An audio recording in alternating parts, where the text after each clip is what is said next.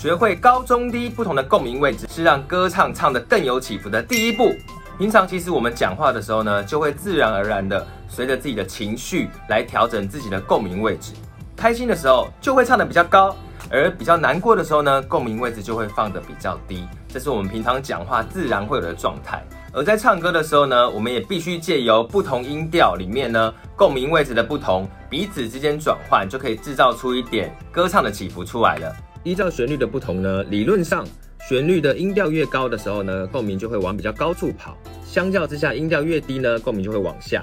那其他就是比较中音域的部分。我们先用蓝色、绿色跟黄色来做表示。那么就以周兴哲呢，我很快乐的主歌来做例子。想象自己往不同位置的共鸣跑，这件事情是很重要的，大家要努力想象哦。想象自己随着上面的颜色标示呢，我们用不同的共鸣来唱啊。雷雨依旧奔跑着，世界像你模糊停格，总以为能永远爱着，时间却帮我们上了一课。